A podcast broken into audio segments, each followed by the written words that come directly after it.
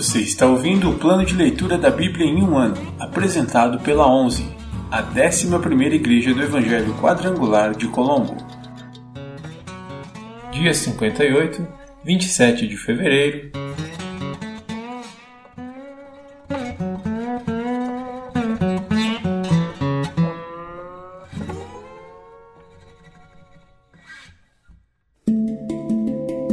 Novo Testamento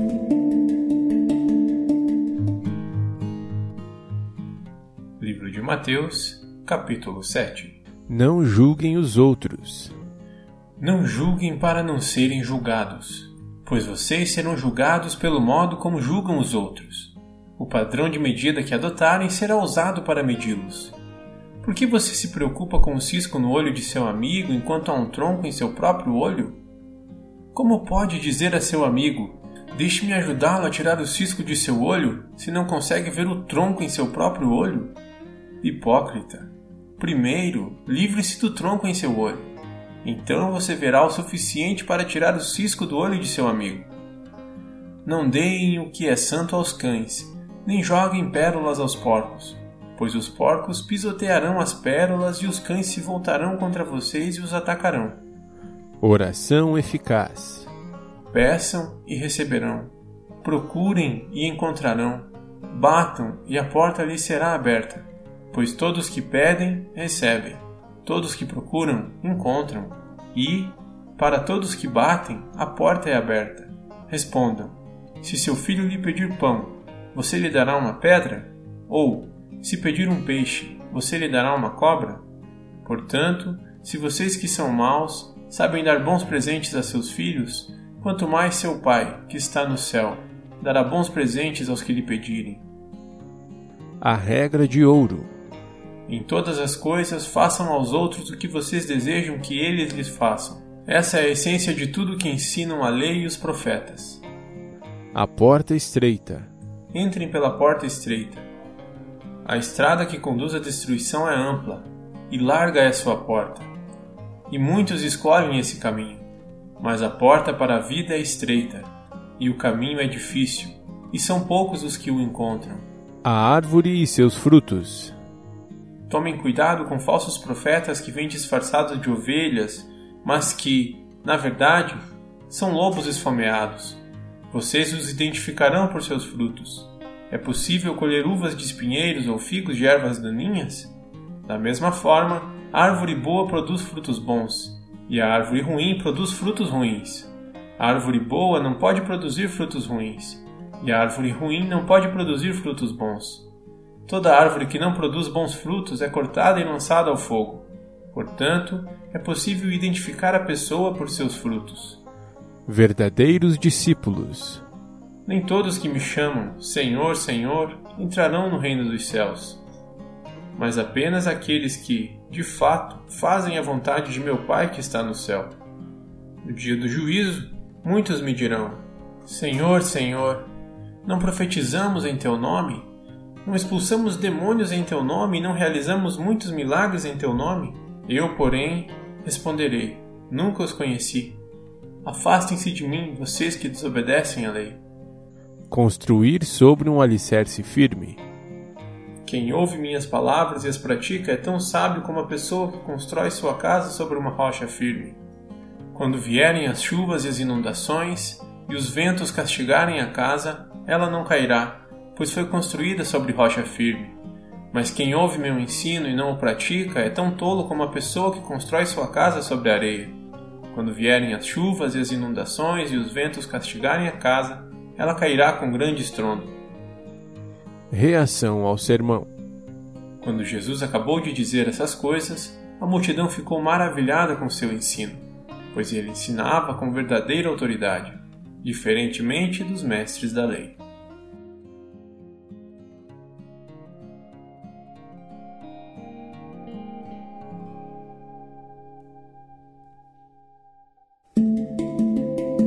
Antigo Testamento. Pentateuco ou Torá?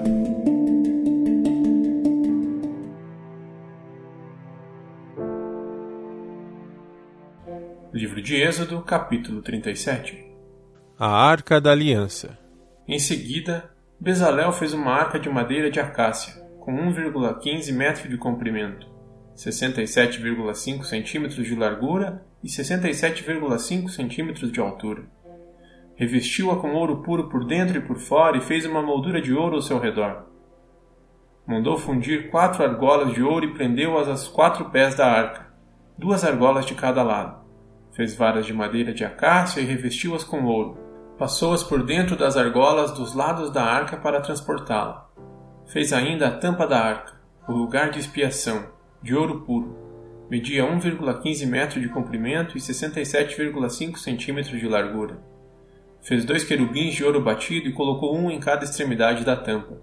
Modelou o querubim em cada extremidade da tampa de modo a formar uma só peça de ouro com a tampa. Os querubins ficavam de frente um para o outro, com o rosto voltado para a tampa da arca. Estendiam suas asas sobre a tampa para cobri-la. A mesa. Bezalel fez a mesa de madeira de acácia com 90 centímetros de comprimento, 45 centímetros de largura e 67,5 centímetros de altura. Revestiu-a com ouro puro e colocou uma moldura de ouro ao seu redor. Enfeitou-a com uma borda de 8 centímetros de largura e com uma moldura de ouro ao redor da borda. Fez quatro argolas de ouro para a mesa e prendeu-as aos quatro cantos, junto aos quatro pés. Prendeu as argolas junto da borda para sustentar as varas usadas para transportar a mesa.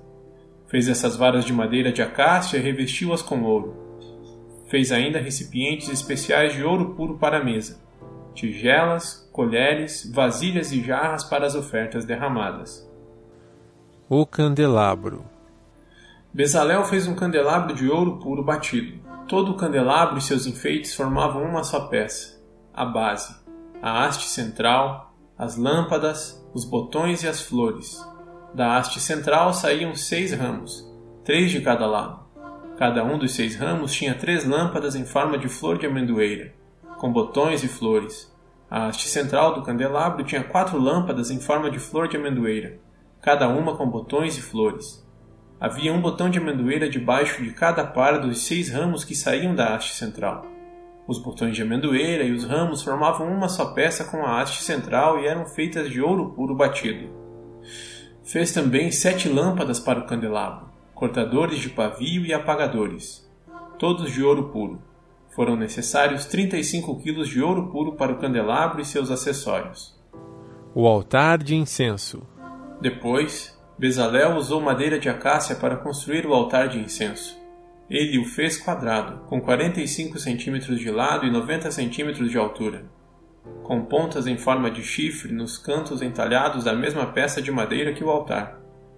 Revestiu o topo, os lados e as pontas do altar com ouro puro e fez uma moldura de ouro ao seu redor.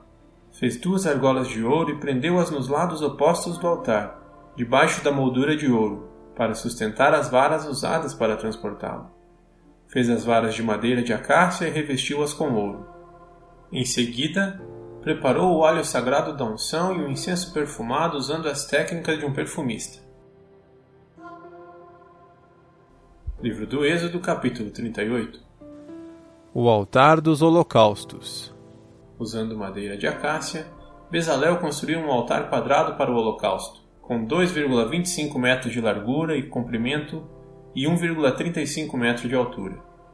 Fez uma ponta em forma de chifre para cada um dos quatro cantos, de modo que as pontas e o altar formavam uma só peça.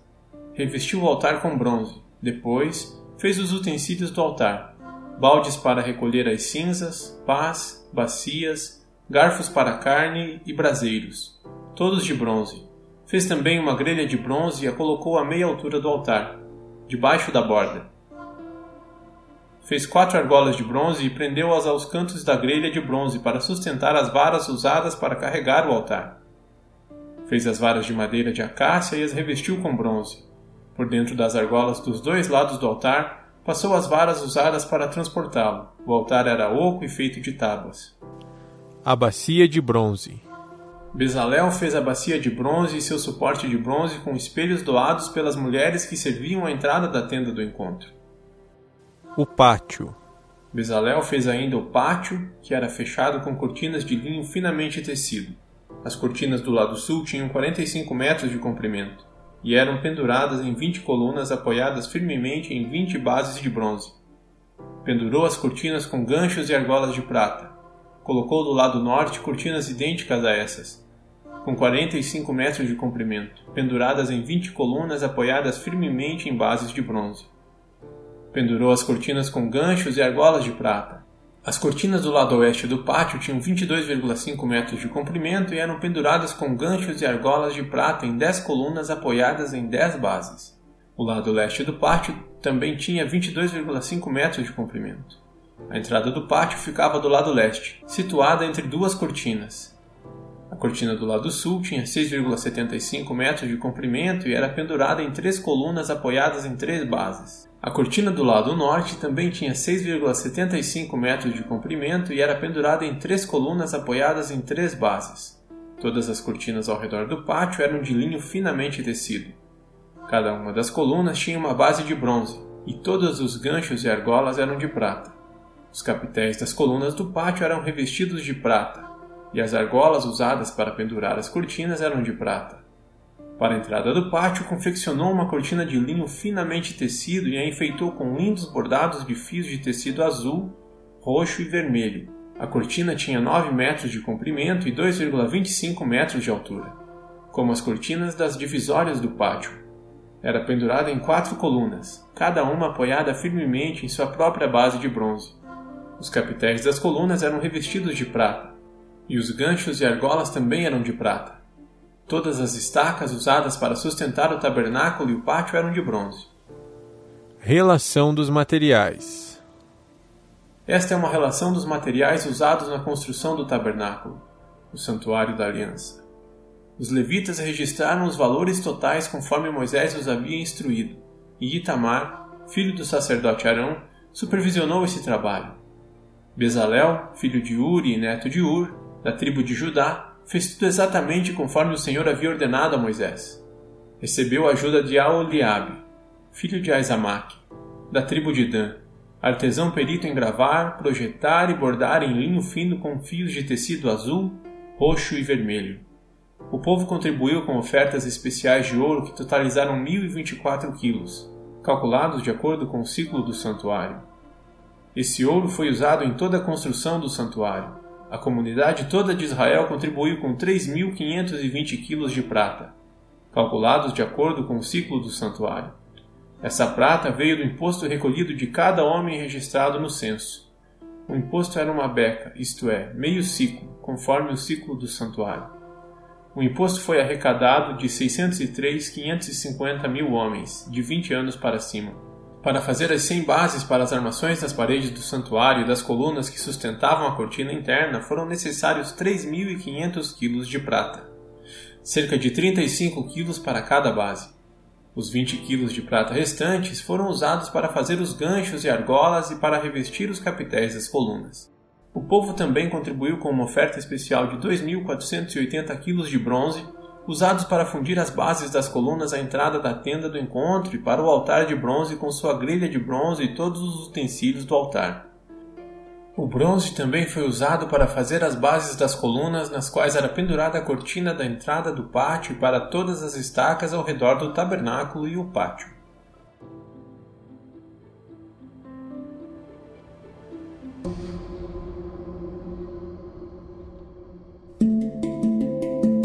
Livros poéticos